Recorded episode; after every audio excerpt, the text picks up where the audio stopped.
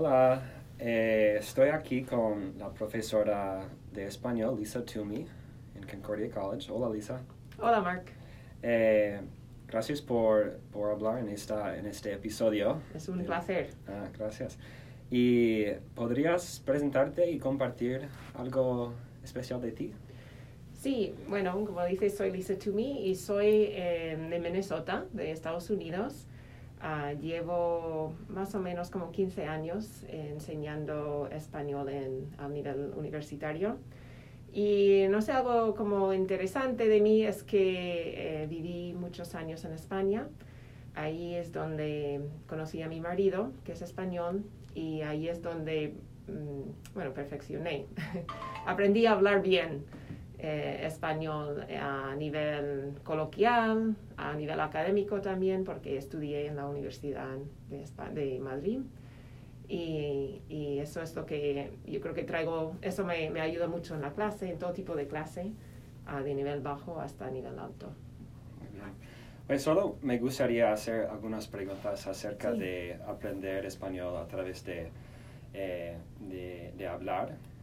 Y muchos estudiantes se encuentran inmersos en los libros de texto, en la gramática y los tiempos verbales, pero a ci- en cierto punto eh, desean mejorar sus habilidades eh, lingüísticas. Eh, dictas una clase de, de conversación y cine Sí, sí, sí. y en esa clase, ¿cómo juega un papel el aprendizaje a través de la conversación? Bueno, es una, es una buena pregunta porque ese tipo de clase eh, normalmente es una clase que, ni- que los estudiantes no han tenido antes. O sea, nunca han tenido una clase que se basa en la parte oral principalmente, ¿no? Otras clases como de gramática, escritura, las clases para principiantes. eh, seguimos modelos eh, de texto que tienen mucha gramática, algún tema, son muy estructu- estructurados, ¿no? Esta clase no tiene libro, todo se hace en español, eh, perdón, eh, de forma hablada, ah, hasta las evaluaciones, un diario que hacen oral, toda la clase, se basa todo en, en hablar. Y eso para algunos estudiantes es un reto grande, pero eh, muchos se acercan a la clase con nervios, pero también con ganas, porque ya están cansados de, de tanto, tantos ejercicios o conversaciones muy controladas. Entonces, eh, una cosa que, me, que, que digo a los estudiantes es que esta es la forma más natural de, de aprender.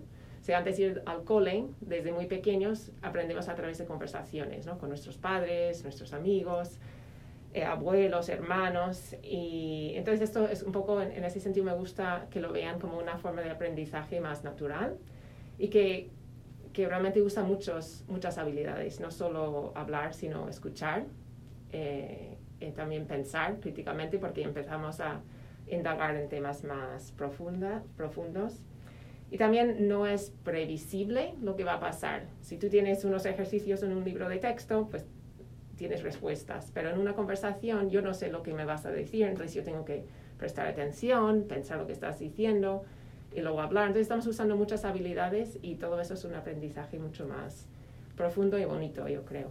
¿sí? Y personalmente, eh, voy a saltar a la, a la tercera pregunta que Ujú. tenemos, pero hablar español de forma regular y, y fuera de la clase puede ser útil y ayuda en, en- en mejorar su, eh, las habilidades. Sí, yo creo que sí. Lo, que, lo único que yo siempre digo es que mm, para aprender bien hay que eh, complementar eso con algo más. Por ejemplo, yo puedo fácilmente tener una conversación o mantener conversaciones usando las mismas palabras. O sea, el vocabulario no tengo que expandirlo. Entonces yo siempre animo a los estudiantes, además de hablar, pues que deberían leer, hablar sobre temas nuevos, temas que no han hablado antes, porque si no, tú puedes sobrevivir con muy, muy, muy poca, poco vocabulario o pocas palabras. Entonces, sí, porque también ganas confianza, si estás hablando, más, cuanto más hablas, más confianza.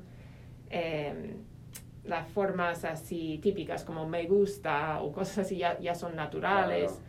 porque los repites y los oyes, entonces sí, sin duda. Pero yo siempre digo eso, es, por ejemplo, cuando un estudiante va al extranjero, no es suficiente estar ahí, tienes que estar también eh, pensando, eh, hablando de temas nuevos, si tú quieres expandir tu vocabulario y tu... También no solo vocabulario, sino las estructuras gramaticales. Cuanto más complejo un tema, o un tema ¿no? de que tienes que, que hablar más profundamente, pues vas a usar estructuras gramaticales más, más complejas también, y eso es bueno. Pero sí, sin duda ayuda. ¿Y, y, sus estudiantes de, de, la clase de conversación y cine eh, salen eh, de la clase mejores uh, hablantes y oradores? Sí, especialmente es curioso porque los que, los que entran con nivel más bajo son los que más avanzan normalmente, los que están más nerviosos. Sí, ellos poner el esfuerzo. E incluso si no hablan mucho en clase, como la tarea también es oral, eso ayuda, ¿no? Que, cuando están en casa solos y pueden, no tienen tantos nervios quizás, y hacen una grabación para la clase. Pero sí, y yo diría que eh, no solo lo noto yo, sino que los estudiantes también me lo dicen al final, que, que ellos creen que, que han avanzado. Tienen tantas conversaciones, también conversan con personas en otros países a través del Internet pues ellos eh, ven que pueden entender mejor al final, la última conversación, que en la primera, y sobre todo que tiene más confianza. Y al tener esa confianza en sus capacidades, pues, ellos arriesgan más, eh, no, no, tienen miedo de preguntar más cosas, porque saben que pueden. Y eso ayuda. Sí, sí, claro. Y para, para terminar, ¿tienes algún consejo eh, para, para los estudiantes de nivel universitario, pero especialmente los estudiantes que desean eh, continuar con una lengua y específicamente español? Sí, un consejo, bueno, primero es meter el español o la lengua que sea, meterlo en tu vida como sea, sabiendo noticias, o sea, leyendo o escuchándolos en, en, internet, ah, leyendo libros, viendo películas, música, meterlo en tu vida, porque no, como digo, no viene sin un poco de esfuerzo, o sea, tienes que escucharlo, tienes que practicarlo. Y otro consejo que siempre doy a mis estudiantes en esta clase es que se hablen solos.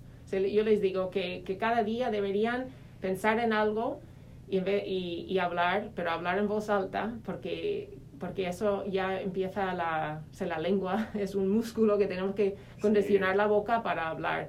Entonces, si, si todo tenemos en la cabeza y no intentamos sacarlo de la boca, a la hora de una evaluación o de hablar con alguien, a lo mejor nos traba la lengua, lo que sea. Entonces yo siempre les digo, mira, cinco minutos y pensar en algo, eh, ¿qué voy a hacer hoy? Y hablar en voz alta o grabarlo en el teléfono, porque luego puedes volver a escucharlo, grabarlo y, y escucharlo, pero hablar todos los días, aunque sea solo. Sí, sí, y escuchar música. Y escuchar música. Una, una eh, pregunta extra, ¿cuál es la mejor película de, de su clase? Oh, todas son buenas. Yo creo que la película, la película que más afecta a los estudiantes, la que más que no pueden olvidar, es quizás una de las películas más duras, que es esa que se llama Sin Nombre que es una película dura, pero es uno que los estudiantes muchas veces me dicen que no quieren verla otra vez, pero se alegran de haberla visto, porque habla de la emigración y vemos la violencia y el, la las dificultades y vemos la realidad. Eso no es, es ficción, no es documental, pero es una, es, una, es una película muy dura, pero deja huella, deja huella en los estudiantes. crea mucha conversación, me Crea mucha conversación, sí. sí, sí, mucho debate y eso es bueno. Eso es bueno. Pues Lisa, muchísimas gracias de nada. por hablar y nos vemos en la próxima. Perfecto, gracias.